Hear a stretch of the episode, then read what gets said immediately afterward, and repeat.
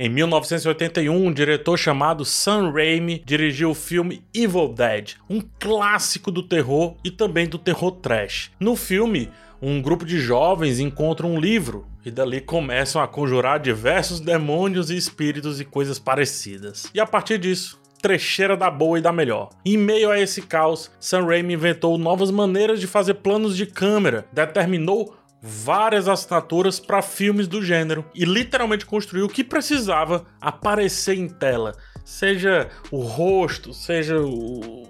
as mãos, seja o gore. Enfim, sem efeitos demais, sem exagerar, a não ser no banho de sangue, né? Tempos depois, ele fez a primeira trilogia do Homem-Aranha, lidando com o herói e lidando também com um público mais jovem. E é por isso que Sam Raimi seria o único nome possível para conseguir atingir o nível de especificidade que vemos em Doutor Estranho no Multiverso da Loucura, um filme de predicados únicos dentro do contexto da Marvel, muito bom frisar. Vou falar agora, sem spoilers, sobre o segundo filme solo do Doutor Estranho, um dos meus personagens favoritos aí do panteão de heróis do MCU. Caso você queira o vídeo com spoilers, tem aqui na descrição e no card, aqui em cima, que apare aparece aqui em cima, tá? Lá eu bato um papo um pouco mais solto. Em tempo, se inscreva aqui no canal e deixa um like. O like é completamente de graça para você e você também faz isso bem rapidinho. Chega junto aí, vai lá, por favor. Muito obrigado.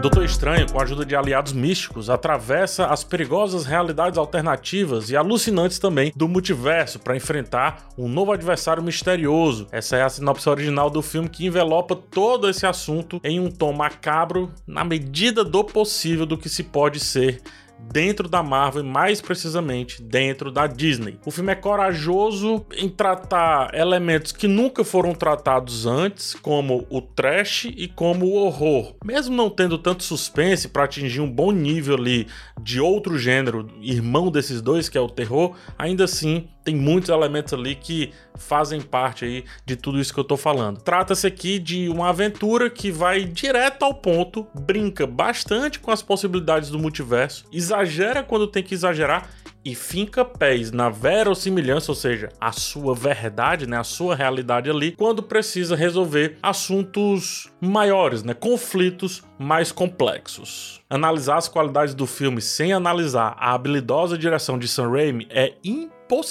Tem boas soluções para absolutamente tudo, desde a técnica pura e simples que resvala ali na estética estranha de propósito do filme, até a técnica que resvala na narrativa escolhida para dar forma a essa história. Por isso, vamos com calma aqui falar dele. Sam Raimi entrega cenas com planos complexos sempre que possível. Não são todas, mas sempre que possível ele está entregando uma cena complexa. O mais simples acordar não é feito de maneira tão simples assim pela fotografia. A câmera começa num eixo e vai para outro eixo naturalmente, dando a sensação constante de confusão. O filme ele é confuso e é propositalmente confuso. É como se estivéssemos em um caleidoscópio e enquanto o filme vai girando nesse caleidoscópio e se transformando, também entramos nesse estilo a partir de técnicas simples de câmera ou de montagem, mas apesar de simples, muito efetivas. É só uma viradinha de eixo, é só uma entortada, é só um, um plano holandês para cá. A própria interpolação de imagens, um recurso bem básico quando se fala de montagem, e bem batido também, diga-se de passagem, cria aqui uma sensação de histórias distantes, de núcleos distantes,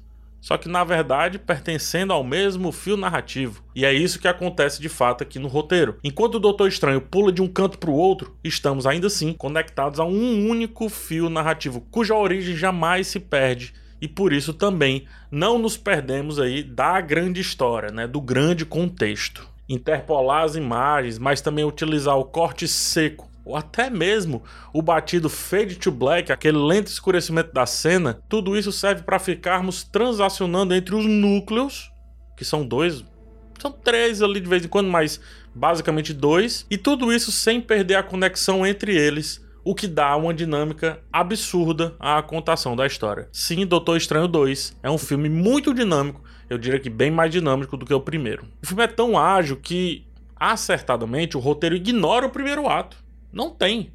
a história já começa no segundo ato e avança a partir daí sem dó nem piedade com quem piscou o olho ali um pouco mais demorado. Convenhamos, né?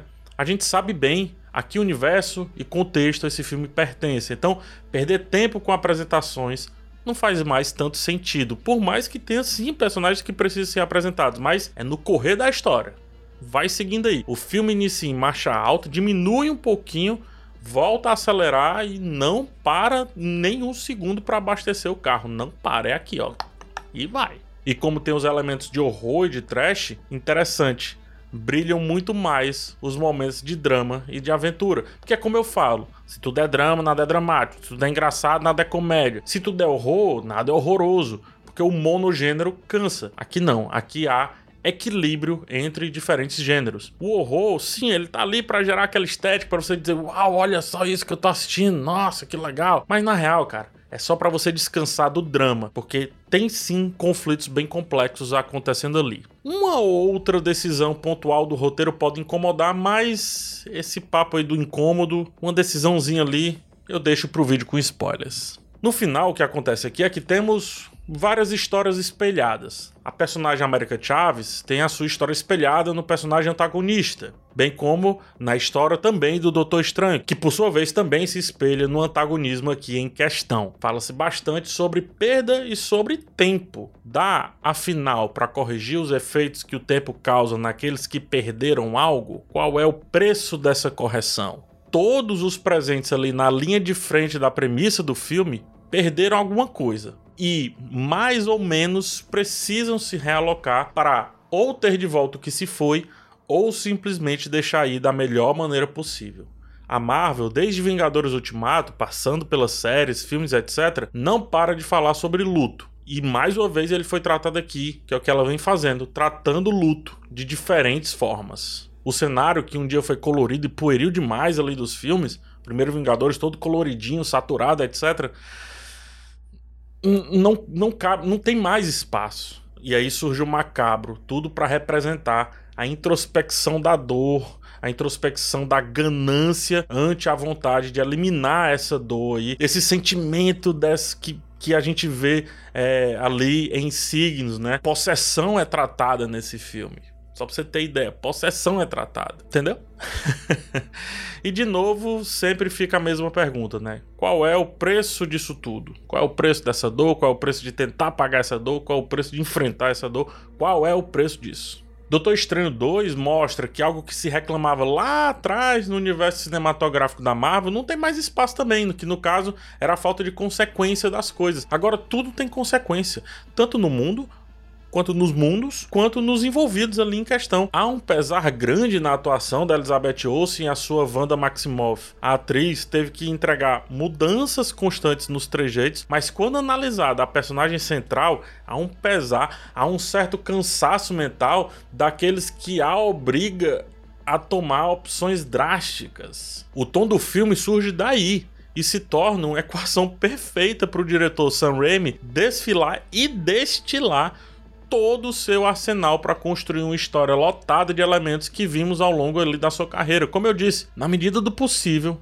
mas uma medida do possível que permite que nosso cérebro complete o resto sem precisar mostrar tanto, caso a gente conheça um pouquinho desse arsenal de ideias do diretor. Não chega a ser uma pérola se a gente olha para os gêneros, para o contexto dos gêneros que o filme utiliza, mas se a gente coloca no contexto Marvel, é talvez aí o filme mais único quando falamos aqui sobre utilizar elementos bizarros, eu diria. Por sua vez, Benedict Cumberbatch também tem um pesar no olhar, e principalmente quando esse olhar tá perdido. Ele entrega várias vezes esse olhar perdido. Ele em si tá um pouco perdido, se você pensar bem. Ele entrega um Doutor Estranho que blefa constantemente. Ele blefa até para si mesmo. Tem hora que, eu, que, eu, que você vê assim, cara, ele não tá acreditando nisso que ele tá falando. E se torna então a versão do personagem mais difícil de ser lida, mais difícil de ser processada e mais difícil de ser entendida. Tanto a versão matriz quanto até outras demais versões que aparecem